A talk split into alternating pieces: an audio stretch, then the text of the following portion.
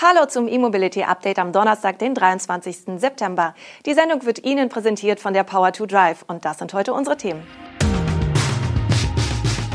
Update für den BMW iX3, batteriegeschützten Ladestationen von VW und E.ON, Werksumbau für den elektrischen Megan, Wirelane präsentiert neue Warbox-Serie und Elektrowohnmobil mit Solardach. BMW gibt vor dem Herbst eine Reihe von Modellpflegemaßnahmen bekannt, die auch zwei Elektromodelle der Münchner betreffen. So erhält der BMW iX3 ab November 2021 ein vorausschauendes Batteriewärmemanagement und der kleine i3 wird in einer limitierten Auflage als Sonderedition angeboten. Zunächst zum iX3, der seit 2020 in China in Serie gebaut wird. Das e-SUV wird ab Herbst mit einem intelligenten Batteriewärmemanagement ausgestattet, um unabhängig von den Betriebs- und Außentemperaturen eine verbesserte Ladekurve beim DC-Laden zu ermöglichen. Diese Vorausplanung kennt man von Tesla. Sobald die aktive Routenführung des Navigationssystems einen Zwischenstopp an einem HPC-Lader vorsieht, sorgt das neue Wärmemanagement bereits während der Anfahrt für eine automatische Vorkonditionierung der Batterie. Das System berücksichtigt dabei unter anderem die Batterietemperatur, die Restreichweite, die prognostizierte Ladeleistung und den wahrscheinlichen Umfang des Ladevorgangs. Ebenfalls im Herbst erhält der iX3, wie berichtet, ein Facelift.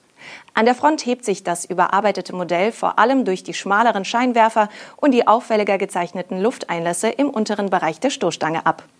In der Heckansicht fällt das Facelift-Modell durch kantigere Rückleuchten auf.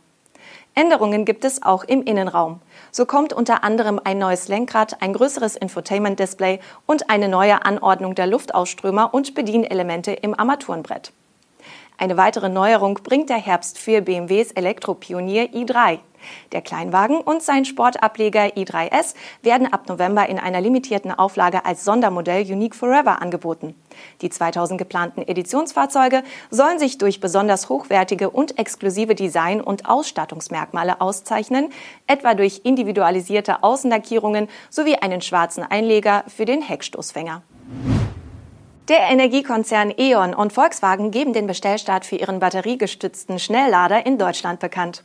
Der E.ON Drive Booster kann gleichzeitig zwei Elektroautos mit 150 kW laden und kommt ohne Tiefbau sowie Anpassung des Netzanschlusses aus. Vorgestellt wurden die Säulen von VW bereits im Jahr 2017. Anfang 2019 gewährte der Autobauer dann erneut einen Ausblick auf die künftige mobile Schnellladesäule des Unternehmens. Das Prinzip, durch die Kopplung der Ladestation mit einer Batterie wird es möglich, Schnellladesäulen nahezu überall und zu deutlich attraktiveren Konditionen zu installieren. Seit anderthalb Jahren ist bekannt, dass der Autokonzern für den Rollout der Hardware mit E.ON kooperiert. Damit geht es nun los. In Deutschland kann das Gerät ab sofort bei E.ON bestellt werden, wobei es noch keine Angaben zum Preis gibt. Auch normale Ladesäulen können den Partnern zufolge zum Booster abgegradet werden. Die Technik sei also ideal, um neue Standorte schnell und kostengünstig zu erschließen, heißt es in den gleichlautenden Mitteilungen beider Konzerne.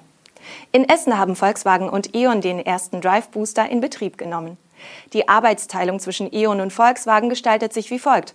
Während Volkswagen Group Components die Ladesäule entwickelt hat und produziert, übernimmt der Energiekonzern die Vermarktung. Besonderes Interesse erwartet das Duo früheren Angaben zufolge von Stadtwerken und Kommunen sowie von Tankstellen und Raststätten. Außerdem sei das Angebot auf die Elektrifizierung von Einzelhandelsparkplätzen und auf Logistikunternehmen wie Paketdienste zugeschnitten. Im Renault-Werk Douai laufen die Vorbereitungen für die Serienproduktion des Megane E-Tech Electric, der im ersten Halbjahr 2022 herauskommen soll. Die Renault Group investiert nach eigenen Angaben mehr als 550 Millionen Euro in die dortigen Fertigungsanlagen und die verbesserte Ergonomie am Arbeitsplatz. Die Umstellung der Produktion von Verbrennungsmotoren auf Elektroantrieb erfordert in Douai einen tiefgreifenden Umbau der Produktionslinien, teilt der französische Autobauer mit. Erster Schritt dieser Transformation war nun der Umbau einer Montagelinie, auf der jetzt zahlreiche Modelle aus verschiedenen Fahrzeugklassen produziert werden können, darunter auch der Megane E-Tech Electric. Das Elektroauto wurde Anfang des Monats auf der IAA enthüllt und wird ausschließlich in Douai hergestellt. Auch der für 2024 geplante Renault 5 Electric ist bereits für das nordfranzösische Werk bestätigt. Als Charakteristika der modernisierten Fertigung in Douai bezeichnet Renault den hohen Vernetzungsgrad der Produktion. Genannt werden beispielsweise automatisierte Transporter, die Teile und Baugruppen zur richtigen Zeit zum richtigen Ort an der Montagestraße bringen. Zentraler Baustein der Elektromobilitätsstrategie des Standorts ist zudem die im Sommer offiziell angekündigte Batterieproduktion und Montage vor Ort. Auch die Lackierstraße wurde grundlegend erneuert. Und im Karosseriebau sollen künftig Roboter für Modularität und Flexibilität in der Fertigung sorgen. Der Ladeinfrastrukturanbieter Wirelane bringt eine neue Warbox-Generation heraus. Die Nano-Serie ist speziell für das halböffentliche Laden konzipiert worden. Dabei kommen die eichrechtskonformen Ladegeräte der Serie auf eine Ladeleistung von bis zu 11 kW. Damit sollen sie sich, einer Mitteilung von Wirelane zufolge, für diverse Einsatzbereiche wie Parkflächen für Firmen, Hotels, Sportstätten oder Wohnanlagen eignen. Die Neuentwicklung ist laut Herstellerangaben mit intelligenten Funktionen ausgestattet, dabei aber kompakt, robust und schnell montiert. Nano wird bei Wirelane die bestehende Light- und Charge-Familie ergänzen.